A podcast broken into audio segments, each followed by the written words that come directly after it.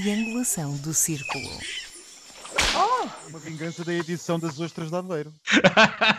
Qual, qual foi o problema de- de- das ostras de Aveiro?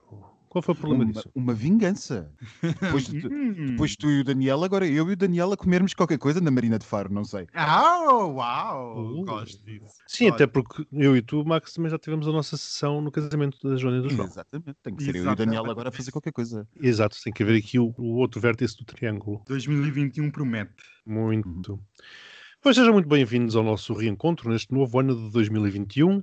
É sempre um prazer saber que nos ouvem desse lado, seja a fazer desporto, a cozinhar ou no banho, dentre algumas atividades que me vão relatando. Sou Miguel Agramonte, provocador de serviço deste 40 episódio, primeiro do ano, e estou em Aveiro. E eu sou o Max Spencer Donner e estou em Faro. Eu sou o Daniel Rocha e hoje estou na Branca, Na Branca. em Em Al- Alberga Era que eu perguntar aqui ao pé da... Como é que está a reta? Na ou a dar na? Não, não, não. Isto é uma piada eh, interna. A reta da albergaria famosa. Bom, amiguinhos do podcast, como é que foi a vossa passagem de ano? Espero que tenham entrado com o pé direito. A minha ainda está a ser. É só o que eu tenho a dizer. A minha ainda está a ser. Já vamos na tarde, dia 2. Neste momento, enquanto gravamos isto, a minha ainda está a acontecer. Eu estou só a fazer um intervalo para falar com as amigas do podcast. Portanto, acho que está a correr bem. Estou em recuperação, preciso de uns paninhos quentes na testa e de repouso para começar bem o ano. Tem sido Muito só bem. confinamento, calculo, não é, Daniel? Hum, Claro, claro. Com os doces, eu sempre que vejo as fotos que ele me envia, enfim, pronto. Um pandelózinho de ovar bem recheado. Hum, hum. O áudio que trago hoje é a parte final, precisamente da última pergunta e respectiva resposta que foi feita ao professor Miguel Castanho, investigador do Instituto de Medicina Molecular e professor da Faculdade de Medicina da Universidade de Lisboa, numa excelente entrevista à SIC Notícias na passada quarta-feira. Professor Miguel Castanho, mesmo a terminar, e peço que seja breve, mas não posso deixar de fazer esta pergunta, visto estarmos no penúltimo eh, dia deste ano 2020, qual é o balanço que faz em termos eh, científicos, eh, dado os avanços a que assistimos nos últimos meses? foi é, é, é, um- é a consagração da ideia que cooperar é sempre melhor do que competir. Eu creio que o que fica, não só dos últimos meses, mas do, do- de todo o ano, em termos de investigação científica, é uma enorme rede de cooperação entre investigadores de, de todo o mundo, desde que a pandemia eh, começou, com a divulgação de, de resultados logo a partir da China, assim que começou o, o- o grande surto em, em Wuhan, e isso permitiu um desenvolvimento, eh, de facto, sem precedentes no conhecimento do vírus e no combate ao vírus. É o, é o que fica deste ano para mim, é eh, esta lição da investigação científica para o mundo, de que cooperar é sempre melhor que competir. Quando terminei de ouvir a sua resposta, em que ele afirmou por duas vezes que cooperar é sempre melhor do que competir, eh, levou-me de imediato a partir para outros pensamentos. Portanto, eu não tenho propriamente um comentário a fazer à belíssima entrevista, mas, já que hoje sou provocador, vou lançar-vos uma provocação que imediato me assolou o espírito. Se efetivamente fica provado que cooperar dá melhores resultados do que competir, como fica o paradigma das sociedades ocidentais, onde tudo assenta na competição, na competitividade, na concorrência e muito pouco na cooperação? Vamos lá ver. Foi mesmo, foi mesmo uma ausência de competição isto? Eu não sei, eu não me parece que. eu- enfim, eu compreendo a boa vontade e o espírito eh, de cooperação científico da- do, do entrevistado. É verdade, sim, senhora, a ciência mostrou-nos um avanço incrível e mostrou-se capaz de dar respostas ao problema em tempo recorde. É verdade, os cientistas de todo o mundo colaboraram e é verdade, sim, senhor, que nós tivemos da China aos Estados Unidos, da Europa a, a países onde antes não, não se consta, não se com, com, com os quais antes não se contava, aliás, neste tipo de avanços, toda a minha gente contribuiu. Mas por trás disto não houve uma competição? Não está uma nova geopolítica em cima da mesa? Não está uma nova guerra fria em cima da mesa? Afinal de contas, não são alguns países que estão a fornecer a vacina a alguns países tipicamente da sua orla e outros a fornecerem a sua vacina aos outros países típicos da sua orla? Onde é que nós já vimos isto? Foi nos anos 50, nos anos 60 e nos anos 70, não foi? Pronto, enfim, houve uma colaboração, mas também está a haver competição. E que competição? E com muito dinheiro dos Estados uh, atirados para Muito cima. dinheiro dos Estados, exatamente. Aliás, vê a vacina da Moderna, não é? Que é que é patrocinada diretamente pelos Estados Unidos e que, portanto, praticamente só a distribui nos Estados Unidos. E quando a Sputnik se encontra pela Hungria adentro ou pela Argentina adentro, o que é isso? Sim, e a blindagem que supostamente a União Europeia gostaria de fazer aos medicamentos eh, única, ou às vacinas unicamente aprovadas pela Agência Europeia de Medicamento, não é? E, e depois há conversações de alguns países com Israel, com a China, como tu bem referiste, Exato.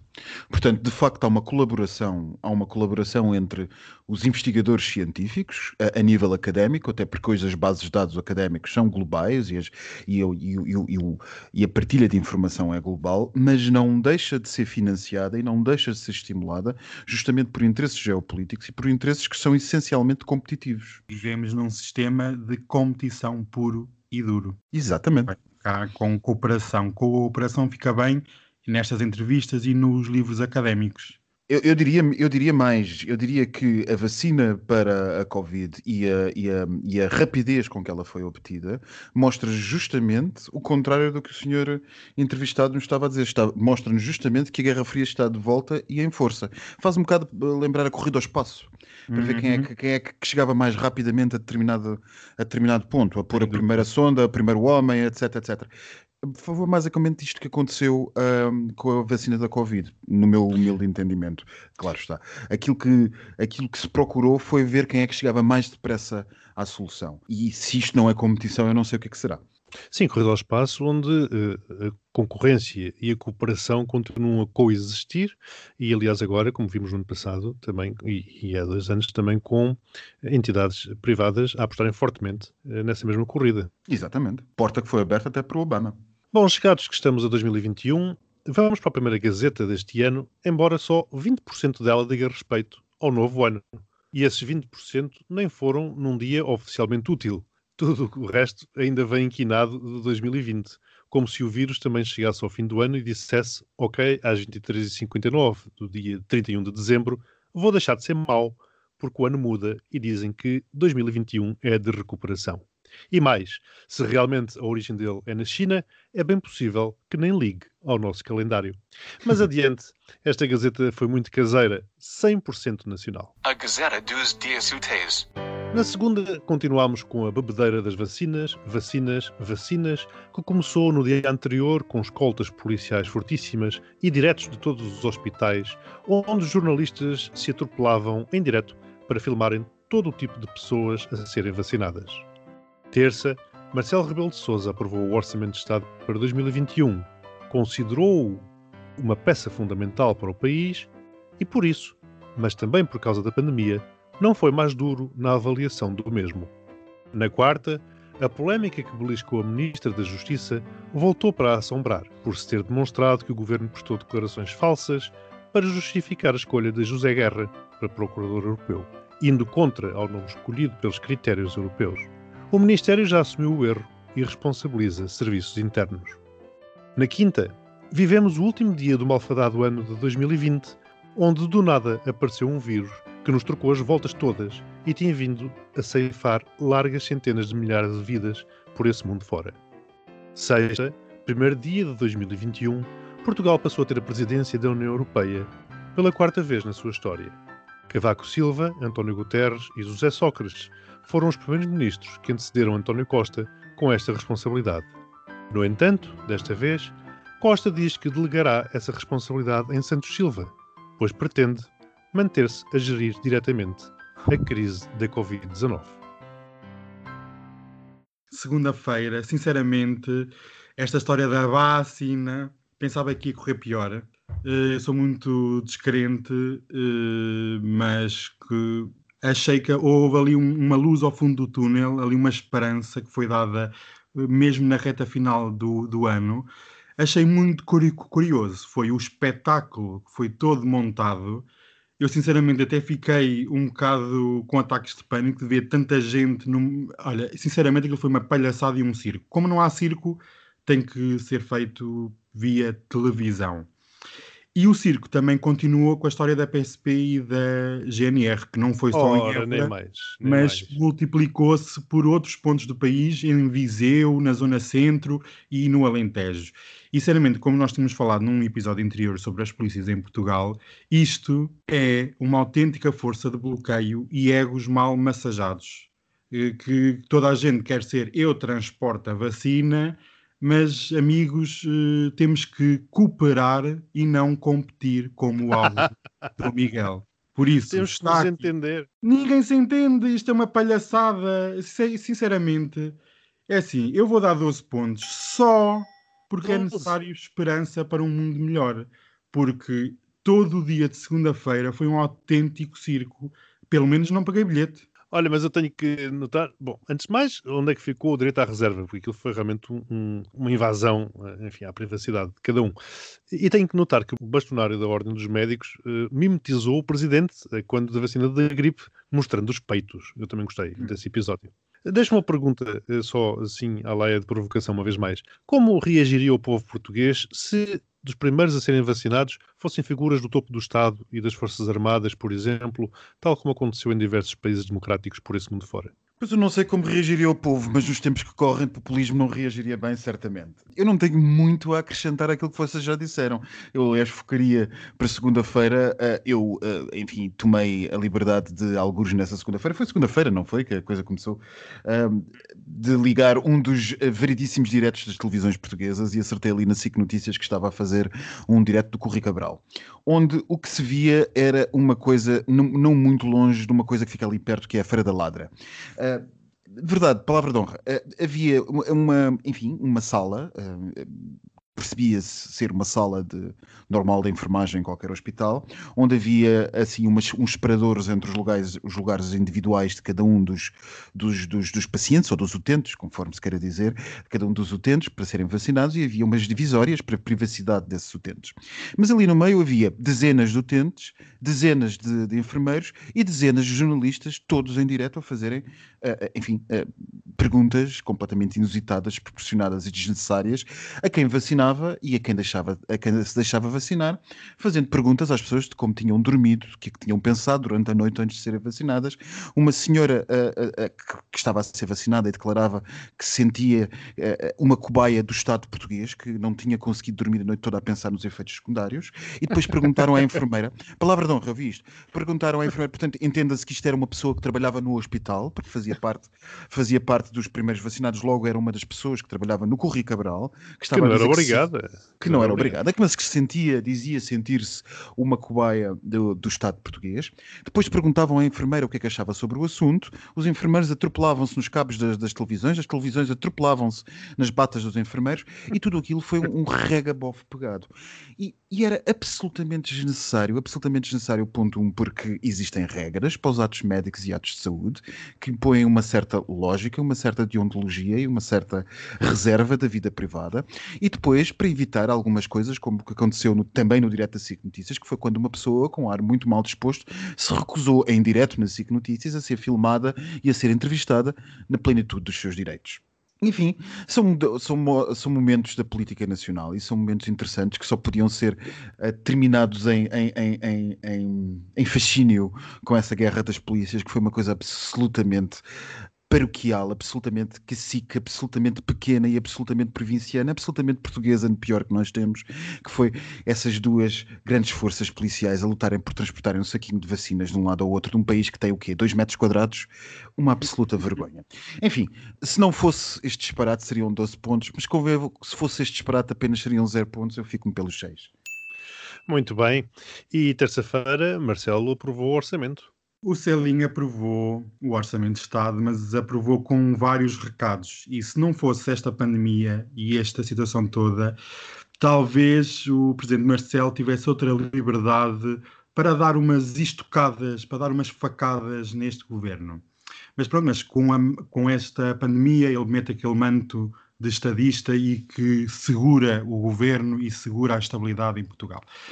Em relação ao orçamento, esta manta de retalhos está, como- está- está completamente desfasada da realidade. Dar uns euritos ao povo não esconde os graves problemas da economia portuguesa. Eu tive o tempo para ler o documento e não vi um único tipo de reforma, a não ser taxas e taxinhas e umas migalhas para a plebe se entreter. Apenas tenho a dar zero pontos a esta palhaçada toda e digo palhaçada para não utilizar outro, outro termo mais agressivo. Por isso, zero. O Daniel usa sempre palhaçada para quase tudo, todas as gazetas. não sejas marota, porque é verdade. Relativamente a Marcelo e aos seus recados, eu uh, já não tenho muito mais a dizer. Uh, Marcelo não ia fazer nada diferente do que fez. Uh, vai começar, não sei, ele ainda não começou, pois não, a campanha eleitoral. Ele sequer vai começar a campanha eleitoral. Marcelo, o que se tem que entreter até durante os próximos meses é fazer o que ele sempre fez. Até às autárquicas, depois do verão, logo se vê o que é que acontece. Por enquanto, Marcelo, enfim, vai gerindo as expectativas que o seu eleitorado típico terá dele, tentando piscar o olho ao eleitorado que não lhe é típico, basicamente fazendo a quadratura do círculo, ou a triangulação do círculo. E ele há de, há de conseguir levar a água ao seu moinho. Uh, o orçamento é o que é, nós já tínhamos falado sobre ele. Não há muito mais a dizer sobre isto. Eu vou ficar. Eu hoje estou nos 6, ficamos nos 6. Mas eu acho curioso, uma, uma, pequena nota em relação a isto. Marcelo uh, dizer que se não fosse a pandemia teria outra reação perante o, o, o, orçamento. É claro também, se não fosse a pandemia, o orçamento, penso eu, seria uma coisa completamente distinta. Naturalmente. Que é. Seria, Portanto, não percebi, não percebi muito bem aquele, aquele comentário. Se não fosse a pandemia, era isto. Mas, enfim. Pronto. Passamos para quarta-feira, onde. Mexer, estávamos molhados, é um bocado E depois é isso, exato. Quarta-feira, então, onde uh, lá voltou a questão do Procurador Europeu. A questão do Procurador Europeu, eu comecei por não lhe dar uh, grande, uh, grande importância e confesso-vos que continuo a, dar, a não dar grande importância. Porquê? Em outubro, Porque, em outubro. Não, quando, em outubro, quando... em outubro e agora continuo, continuo, continuo na, nessa, a achar que isto é mais uma daquelas questões típicas da política portuguesa, mais do que propriamente do Partido Socialista. Aquilo que eu destacaria, sim, é a incapacidade do governo de manter a gestão, de gerir a sua mensagem política. Está cada vez mais patente essa incapacidade e sinceramente a, a, a, facilidade com que, com que se cai na praça pública este tipo de disparates e que dá a sensação que, vamos e venhamos, isto não é propriamente uma ministra ou um ministro, neste caso uma ministra, a esconder o que quer que seja. É óbvio que se percebe que há uma hierarquia de poder, uma estrutura de poder, provavelmente interesse partidário ou quer que seja, no limite da administração, dentro da administração pública, que intercede e influencia aquilo que são as, os modos de operar do, do, do, do Estado. Já o que disse uma vez, e volto a dizer, volto a usar como exemplo, o já falecido professor de, de Finanças e Ministro das Finanças de, de, António Guterres, que foi meu professor, costumava dizer que o pior quando se é diretor, quando se é dirigente ou que se é governante é justamente toda a pirâmide de administração que se tem entre a base e o topo.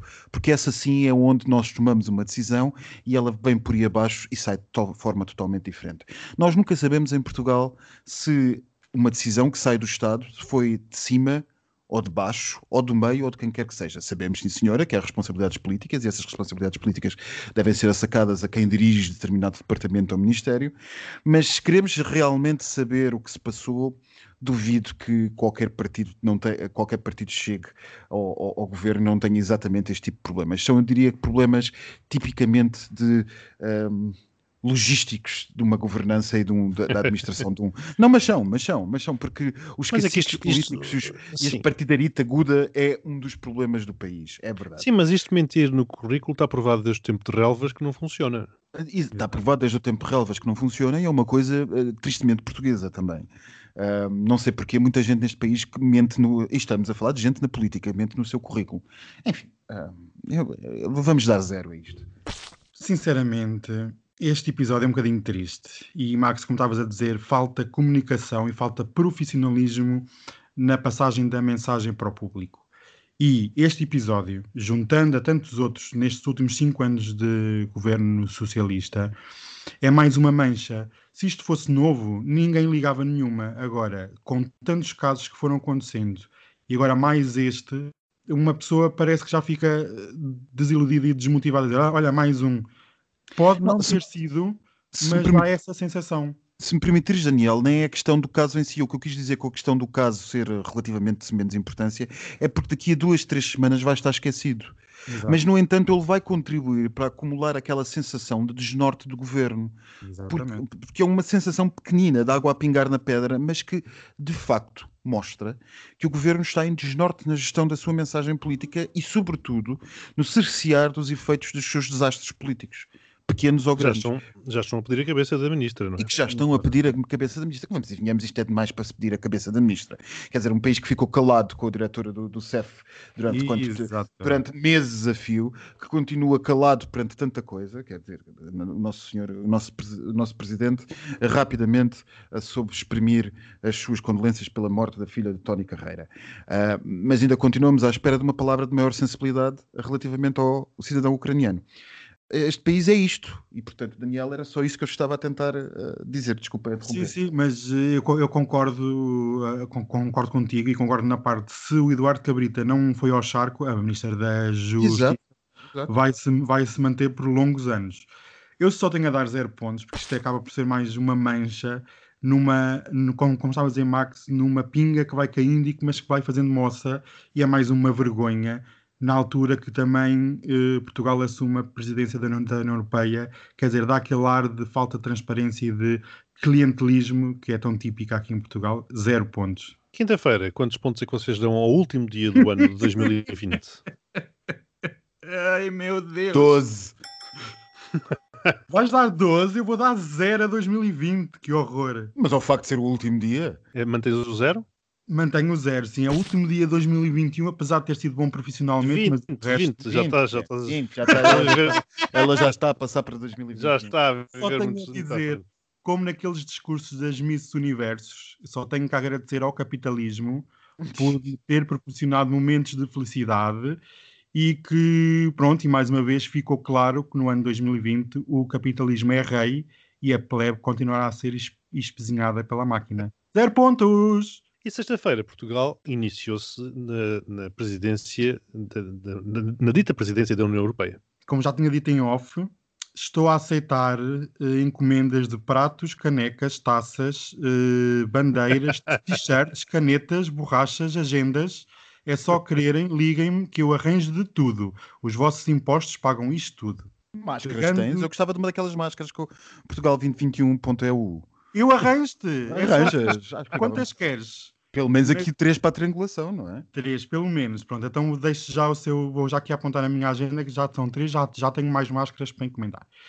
Eu só tenho a dizer um ponto, indo à questão de quarta-feira com a Ministra da Justiça, isto, eh, a, a situação do Santos Silva tomar o leme da presidência da União Europeia é a prova que realmente há um bocadinho de desnorte no governo socialista e que o Costa precisa de ficar com os assuntos internos para conseguir que o governo aguente este ano de 2021. E eu achei isto tudo muito interessante, eh, desde o quartel-general no CCB, programa cultural em Lisboa. Por isso, só tenho a dizer: isto será a presidência lisboeta da União Europeia, não será de Portugal, porque é tudo em Lisboa. Por isso, eu tenho a dar zero pontos, que isto vai ser mais outra palhaçada e mais um chá dançante da elite lisboeta e mais nada. Ai, chá dançante também. não é? Mas sabes porque é que o quartel-general está no Centro Cultural de Belém? Que é para o Marcelo poder observar tudo de binóculo. Lá de cima da torre não lhe escapa nada. Nada. Afinal de contas, foi por isso que o CCP foi feito, não é? Bem, eu. eu. Eu acho que a presidência portuguesa da UE. a- a- António Costa se fosse do pior. Ahm, portanto, agora. Enfim, ele vai ficar a gerir eh, a logística das vacinas e a entrada em vigor da, da bazuca e depois acabou. Acho que vai ser uma, uma presidência sem, grande, sem grandes altercações e sem grande, eh, grandes coisas a notar. Não vai ser eh, a última presidência, a última presi- presidência portuguesa com Sócrates, que teve aquele brilharete de que fizeram de conseguir um tratado com o Lome de Lisboa. Que depois deu no que deu. que depois deu que no que deu. Uh, mas foi um tratado extremamente citado nos tempos de Brexit, quer dizer, não havia, Exato. não havia, não havia jornal de direita uh, inglês que não regesse os dentes cada vez que ouvisse o nome de Lisboa. Eu hoje estou numa de 6 pontos. 6 Uau, pontos a tudo. ah, eu, eu comecei Biden- ano, eu comecei um ano assim meio. Estou no médio. Meio, meio, meio, meio. exato. Meio, meio, estou no médio. Mas o Biden vem ou não vem? Não sei, não, vamos, não sabemos ainda, que depende. não. Acho que, acho que talvez sim, talvez sim, talvez não. A presidência portuguesa já fala muito de, de Biden e da nova presidência americana, Ah, mas como eu digo, desde o Tratado de Lisboa isto mudou um bocado no caso das, das, das, das presidências rotativas. E portanto, ah, a não ser que ah, Portugal, a presidência portuguesa, consiga promover uma espécie de Conselho Europeu uh, Europa, Estados Unidos, uma coisa assim do género, como fez, como faz como Portugal, aliás, faz frequentemente quando tem as suas presidências, com, ou com a Índia, ou com os Estados africanos, ou com os Estados latino-americanos. Se Portugal conseguir promover uma coisa dessas, é do interesse de ambas as partes, por uma razão muito simples, porque uh, não apenas a Europa vai querer mostrar a diferença uh, de não ter Trump do outro lado, como os, os, americanos vão querer mostrar a diferença de não terem Trump daquele lado. Portanto, uh, vamos ver. Talvez já essa possibilidade, eu estou certo, e isso reconheço os 12 pontos à diplomacia portuguesa são sabidos de séculos como eles são, que se houver essa possibilidade, certamente, certamente o conseguirão. Ora bem, então, portanto, na segunda-feira o Daniel deu 12 pontos e depois deu 0, mais 0, mais 0, mais 0. 12 pontos começa, ele começa bem o ano, abre bastante bem. Daniel a voltar atrás, a voltar Exato, ao que era. Daniel a voltar, voltar às origens. Sim, senhor. E o Max começou com 6, mais 6, mais 0, mais 12, mais 6. Uma média perfeita de 6 pontos por dia, ou seja, 30 pontos na semana, o que totaliza 42 pontos. Nem sequer a metade chegámos, portanto estamos a ver que 2021 começa muito parco em champanhe aqui na triangulação, não é? Porque por minha parte começou com bastante. Pelo que eu já vi nos últimos dias, também não é preciso mais. Bom, estamos a falar de presidências, de presidentes e para o nosso tema eh, principal eh, escolhemos exatamente as eleições presidenciais. A pouco mais do que 20 dias das eleições presidenciais, eh, podíamos fazer aqui um exercício de antevisão do que poderá acontecer, na nossa opinião, naturalmente. No entanto, para além disso, há uma série de questões que me parecem pertinentes e que, uma vez mais, vestindo a pele provocador, não resisto a trazer aqui para a nossa mesa. E a primeira, enfim, é daquelas clássicas que é no nosso quadro político. Para que serve um Presidente da República que pouca capacidade de intervenção real tem, para além de declarar guerras a países terceiros ou dissolver a Assembleia da República? Substituímos um rei por uma espécie de presidente monarca? Daniel, começa tu, monarcas percebes tu. Sobre o republicanismo. Eu, sinceramente, eu não gosto muito deste sistema à portuguesa. É um misto, é uma sandes mista, é, é semi-presencialista, semi-parlamentarismo. Hum. Eu gosto, de, gosto das coisas às claras e gosto mais de um sistema tipicamente norte-americano em que o presidente tem o seu gabinete.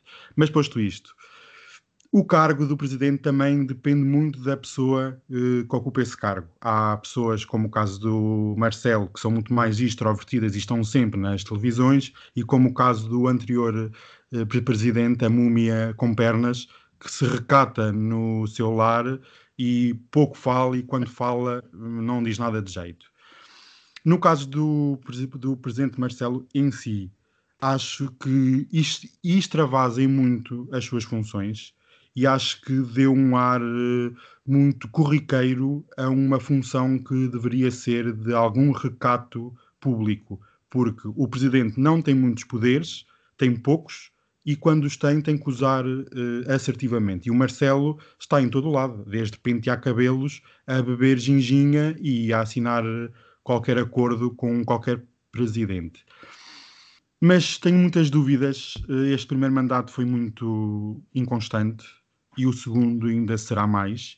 E acredito que o presidente Marcelo tem uma única função, apesar de ele dizer que é o presidente de todos os portugueses, mas tem uma função para um segundo mandato que é reativar o bloco da direita que foi dado no primeiro passo com o acordo nos Açores. E acho que será esse o verdadeiro teste do Marcelo num, no seu segundo mandato, porque acho que ah, está aos olhos de todos que o presidente Marcelo será reeleito e com uma vantagem bem superior àquela que teve em 2016. Sim, essa era uma outra provocação que eu tinha aqui para, para trazer, mas voltando à, à, questão que estavas a referir, é, é, comum quando falo com, enfim, com a base eleitoral típica de Marcelo, portanto, do centro-direita, eh, muita gente queixar-se de, como dizer, da imagem pouco institucional que ele trouxe para o cargo. Ou seja, as pessoas queixam-se que ele deveria ser mais institucional, lá está, e não tão popularucho. Eu não vou dizer populista, não tão popularucho.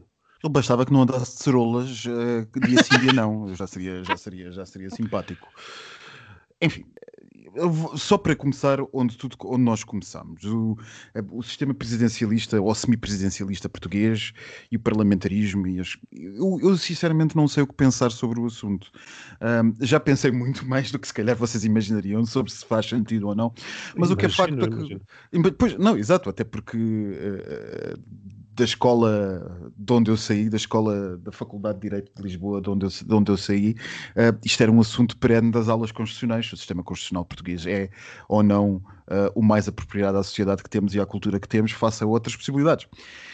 Eu sinceramente não tenho uma ideia feita, mas devo reconhecer que há uma mestria cultural no sistema, um, eh, no sistema constitucional que temos e continuo a achar que aquilo que os nossos pais fundadores, entendidos os nossos constitucionalistas, escreveram nos nossos textos fundamental, faz algum sentido e continua a fazer algum sentido. Eu não gosto muito da figura uh, monárquica que um presidente pode assumir, mas entendo que num país com diferente da matriz anglo-saxónica, por exemplo, marcada pelo ativismo judicial, em que uh, existe uma carta magna ou uma lei magna ou uma constituição em que os tribunais observam e são vistos como câmara última de um debate político, por exemplo, nós vemos nos Estados Unidos, nós vemos até no Reino Unido, quando, quando houve aquelas questões relativamente à Escócia ou relativamente à interpretação do Brexit, nós temos de facto um Tribunal Constitucional que afere a constitucionalidade das normas, mas não é um Tribunal Constitucional que seja conhecido pelo seu ativismo judicial e os nossos tribunais também não são conhecidos pelos seus ativismos judiciais, ou seja, eles não procuram soluções que sejam positivamente do desenvolvimento político. Um dos grandes exemplos, se não o melhor exemplo, foi justamente quando o Tribunal Constitucional Português foi chamado a, a pronunciar-se sobre se a proibição do casamento entre pessoas do mesmo sexo era inconstitucional ou não, justamente porque a própria Constituição proíbe a discriminação de pessoas em função da sua orientação sexual. Aquilo que pareceria claro, que uma pessoa não pode ser discriminada em função da sua orientação sexual, o Tribunal Constitucional encolheu os ombros e disse: eh, não sabemos, nem. Portanto, perante um cenário deste, de facto há uma certa mestria em ter uma figura presidencial que assume-se quase sempre como uma, uma, um contraponto de legitimidade direta e universal ao Parlamento, que por sua vez também já tem essa legitimidade universal e direta. E, portanto, pode haver aqui um sistema de freio e contrafreio que, que pode funcionar positivamente e que, mediante, enfim, observadas uma ou outra, uma ou outra dificuldade, tem funcionado bem em Portugal, na democracia. É verdade que ele tem sido refém das personalidades, tem sido refém do Cavaco Silva, tem sido refém de Mário Soares, tem sido refém de Ramalho Yanes e, sobretudo, de Marcelo Rebelo de Sousa nos defeitos e nas qualidades que cada um deles tem. Mas ainda assim é um sistema que tem permitido, quanto mais não seja, nos momentos de maior controle de poder por parte do Parlamento, haver uma, um certo contra, contra, contra controle, passo a, a um freio em contrafreio em Belém que permita haver uma moderação do que quer que saia de um lado e do outro. Às vezes essa moderação não nos é, um, não nos é simpática, por exemplo, para mim não me foi simpática um, a moderação de Cavaco Silva, chamemos-lhe assim, moderação, mas uh, o que é facto é que isso permite que grande parte da sociedade, querendo, se sinta representada nos diversos polos que o Estado tem. Portanto, há um, há um certo, há um certo, encaro com uma certa, um certo otimismo o sistema que Portugal tem. É aborrecido? É. É confuso às vezes? É. E onde é que ele é confuso? Sobretudo na gestão da política internacional e acho que poderia haver alguma coisa uh, relativamente às forças, de, às forças militares que e, às, e à participação de Portugal em forças internacionais que devia sair da alçada do Presidente da República. Isto devia ser pura e simplesmente uma, uma, uma competência exclusiva do Parlamento e do Governo e o Presidente, então, uh, querendo, opondo-se, podendo ou não ser ultrapassado pelo, pelo, pelo, pelo Parlamento. De resto, uh, enfim, uh, tudo depende um bocado das interpretações que cada presidente tenha. Quanto a mim, Marcelo Rebelo de Sousa ultrapassa uh, claramente essas interpretações, e sobretudo no estilo e no modo, mas isso já é uma opinião pessoal. Trouxeste aí à baila o Tribunal Constitucional e deste o exemplo também de casamento entre pessoas do mesmo sexo. E eu recordo-me de um professor de Direito que tive na faculdade, em que, lendo um artigo, isso saberás tu o número, eu não, do Código Civil, ele referia várias vezes e sublinhava que o casamento era um, um, um, contrato, creio eu, entre um homem e uma mulher. Estava escrito preto no uhum. branco. Uh, e estamos a falar de um professor uh, que era uh, militante do Partido Socialista. Portanto, há aqui uh, uma certa uh, partidarização, muitas vezes, das questões uh, que são trazidas e, naturalmente, sendo os presidentes da República também eles muitas vezes membros de determinados partidos, há depois a necessidade deles dizerem que são independentes dos partidos, chegando até, em alguns casos, a entregar os cartões de militantes. Há algum mal nisso? É que depois vemos casos como os das, das próximas eleições, onde o PS é acusado eh, por uma grande maioria do seu eleitorado, de não ter um candidato próprio. Ou de vermos relegados para segundo plano candidatos sem apoios formais de partidos, não é? como por exemplo o Tino de Rãs. O que nós observamos nos últimos anos é que, de facto, a, a, dignidade máxima da visibilidade uh, política é dada ao Primeiro-Ministro e não ao Presidente da República. O Presidente da República continua a ter, na percepção portuguesa, e que também é um bocado a lógica jurídica dele, um corta-fitas, arma nuclear para o que eventualmente aconteça de mal. Lá está um rei, um monarca. Um rei, um monarca, uma coisa assim do género. Portanto, é um substituto republicano do monarca, com a diferença de que uh, nós temos, te, temos tendência, temos a tendência, não temos o direito a julgá-lo uh, politicamente por aquilo que ele faz e a tirar e pôr outro. Uh, e isso é uma diferença essencial. Mas tirando isso, partido, tirando essa diferença essencial eh, do debate, de facto, a, a perspectiva que o, nós temos da presidência da República Portuguesa é social e culturalmente muito essa, uma, até algo paternalista, de alguém que está ao de cima de tudo e que, se as crianças portarem mal, vai ter que intervir e dizer o que é que acha sobre o assunto, e então é ouvido como Supremo Magistrado da Nação. Portanto, é um supra, bocado... suprapartidário. Suprapartidário. E isso é uma questão, é uma maneira de ver que é mais cultural do que jurídica, do, do que do que, do que o Presidente da República pode fazer. É mais social e de, de percepção daquilo que é um Presidente da República do que propriamente aquilo que a Constituição estabelece, que é uma espécie de um árbitro, uma espécie de uma pessoa que está a ver se tudo de facto é cumprido. Nisso, Marcelo Rebelo de Sousa tem razão quando diz que atenção, ele dilo, não quer dizer que o faça, mas quando diz que as funções constitucionais dele não lhe permitem ter uma opinião diferente do Parlamento, ou pelo menos impô-la, permitem-lhe apenas dizer se aquilo que o Parlamento fez está correto constitucionalmente ou não, para decidir se veta ou não. Uh, e a percepção que o povo tem sobre as funções do Presidente da República são totalmente diferentes. E talvez tenha a ver com o nível de amadurecimento democrático do povo e aqui, com aquilo que foi uma experiência de 40, 40 e tal anos de um homem dominante e forte a gerir tudo o que se passava na vida política do país. Hoje em dia nós ainda temos tendência a ver que o Supremo dos Supremos há de ser alguém uh, que esteja acima de tudo e que tenha uma perspectiva uh, uh, capaz de ver acima de todas as outras confusões e que de alguma maneira seja um Supremo Magistrado longe dos, das, das, confusões das governanças dos, dos, parlamentos, das coisas que quer que seja. Para isso contribuiu a presidência de, de Cavaco Silva, mas para isso também contribui o advento de do populismo e da demagogia como soluções fáceis que tendem a criar, a, a, dar a lógica que um indivíduo poderá salvar isto tudo. E nesse contexto, a presidência e o modo, de, de, e o modo de, constitucional das presidências está em particular risco face às, às aos modos uh, parlamentares. Os partidos, é assim, eu não acredito que haja uma pessoa que consiga ser super partido acima de tudo e que é o árbitro. Eu acho isso muito. É como dizem da justiça: ah, a justiça é cega. Não, a justiça não é cega, não é? E então o Presidente da República também não o será vindo de uma área política, comunga certos valores de uma área política, neste caso do centro-direita. Não acredito que, que, quando entrem pelo palácio deixem tudo para trás e comecem a ser um árbitro e não, e não tenham tendências ou não sejam tendenciosos. E o Marcelo é um perito em dizer uh, as coisas nas entrelinhas e dar uh, facadas a toda a gente. Às vezes é preciso ler o, os discursos e ver para onde é que ele quer ir. Mas acredito piamente que um segundo mandato de um presidente é sempre muito mais agressivo e interventivo. Este, e que agora acaba eh, também pelo seu final, foi muito peculiar, mas acredito que o presidente ainda vai ter mais cinco anos de mandato e a pandemia não irá durar cinco anos, por isso o presidente tomará umas certas dores de uma certa área política, neste caso do centro-direita. Eu acredito que as pessoas não sejam.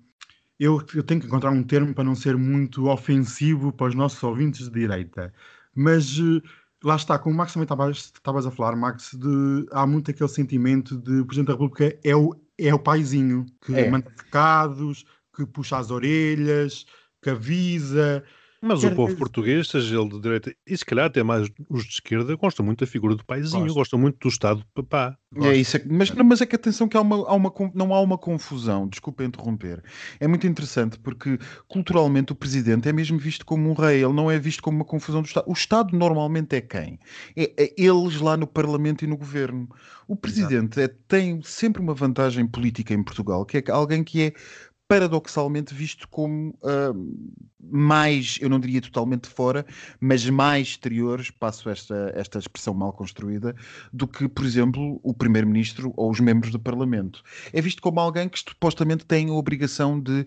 ah, é um árbitro. Tem essa obrigação. E, portanto, o, o, o que eu acho é que é um papel que se presta a uma interpretação altamente populista das suas funções. Max, num minuto, como é que será o segundo mandato? O Daniel já o disse, eh, mais interventivo, isto assumindo que Marcelo ganha. Depende do que se passar no verão e nas eleições autárquicas. Mas eu, eu a ter que apostar, apostaria que sim. É essa a tradição, é essa a lógica de ser, eh, é assim que se tem portado. eh, E se, portanto, nós vimos Marcelo Rebelo de Souza de Cerolas até agora, ele é capaz de começar a usar mais os vetos, mas continuar de Cerolas. Pois bem, Daniel, então estamos chegados à hora da famosa Real. Passadeira, maricona. Novo ano, nova passadeira recheada de escândalos. Parece um esturjão cheio de ovas. Mas vamos aqui dissecar o que se passou. que vai bem, que vai bem com champanhe. Vai, vai, vês? Eu é. Adoro assim uma tostazinha. Hum. Como todas as casas reais querem começar o ano em beleza, utilizando os seus melhores trunfos, tivemos um concerto de Natal da Casa Real belga. E então, deve estar para aparecer aí um escândalo daqueles gigantes, que ainda vamos ver o que é que se vai passar. Porque eles utilizaram os filhos eh, menores para dar um ar de simpatia e compaixão. E então, um do- uma das filhas foi tocar violino no concerto de Natal transmitido para todo o país e também um dos filhos tocou piano. E aliás, a rainha veio dizer que eh, eles têm formação musical e que tudo e tal, e tudo muito bonito, mas eu tenho só a dizer uma coisa: isto está aqui qualquer coisa que não está a bater certo. Na Casa Real Belga, eu vou ter que investigar e ligar para Bruxelas para saber o que é que se passa. Mas deixo aqui um beijinho muito grande para eles todos lá na Bélgica. E agora, minha gente, a minha Casa Real favorita. Sim, que deve ter deixado de ser a espanhola para passar a ser a britânica, não é? Yeah! Yes! Yes, yes, yes, yes. A Casa Real inglesa. Eu adoro. Só podia, não é? Neste início do ano vieram a lume eh, várias histórias e vários escândalos em curso. Um deles é que existe em curso negociações entre o casal Harold e Kátia com a sua a avózinha Isabel II em relação às regalias que o casal usufrui atualmente. Porque eles não estão satisfeitos e querem mais. Sabes que as Ai. pessoas são muito ambiciosas. Mas, como não chega e querem sempre mais, querem ser realeza, mas sem dar aquele trabalho chato, sabes? De, de irem dar a cortar fitas e, e visitar pessoas doentes nos, nos hospitais. Querem regalia, mas não querem o trabalho. Mas como não há só escândalos, o casal Katia era do não que não são tão aborrecidos como o seu irmão e a, e a mulher, que são, não há escândalo nenhum na, na- naquele casal, eu penso. Ou são mesmo aborrecidos, ou então escondem muito bem. E ainda vamos ver isso no futuro. Mas sobre o Haroldo e a mulher, como sabais, eles têm um, vão ter um novo podcast no Spotify, não é? Os nossos concorrentes. E então fizeram um episódio especial de Natal e Ano Novo, foi agora há dias, e esse episódio especial de festividades contou com presenças como a Stacey Abrams da Geórgia, que ajudou na vitória do Biden, o Elton John, músicos, etc. Um, um arrojo de, de celebridades. E quem é que lá esteve também? O filho Archie, o bebezinho que falou pela primeira vez em público. Vejam lá, Mas quem? agora é Desculpa. Des- Desculpa. O Archie. Como é o nome? Não sei, querida, não sei. Ele, ele é Archie, é Archie de quê? Pá, Possivelmente Archibaldo, não? Archibald. Archibald. Então é Arquibaldo, é o Arquibaldo. Arquibaldo, mas isso existe. Existe, Arquibaldo. Arquibaldo, então, mas isso nem, nem dou esse nome à minha gata, quanto mais a um filho. não, há Claro, gata porque é nome... Arquibaldo. Exatamente. Ai, pronto, o Arquibaldo. Então, pronto, o filho Arquibaldo falou pela primeira vez em público. O episódio teve 33 minutos E eu achei muito interessante, porque enquanto estava a limpar a casa, pus aquilo a dar, porque sabes, sabes quando vês um filme e se perderes 5 minutos não há problema nenhum, está tudo, está tudo, está tudo na mesma. Mas eu tenho a dar um beijinho tubando para o Arquibaldo.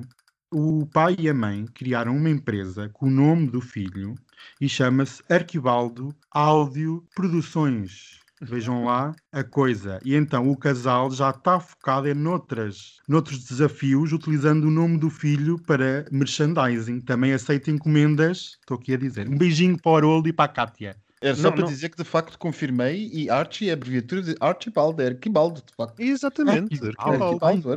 Arquibaldo. É assim. E há vários arquibaldos É famosos. verdade, seria uma verdadeira nome mais usado nos séculos passados. Portanto, é Arquibaldo, eh, se quisermos dizer Arqui só. Exatamente.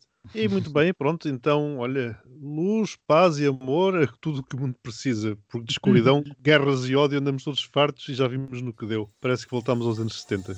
Um excelente 2021.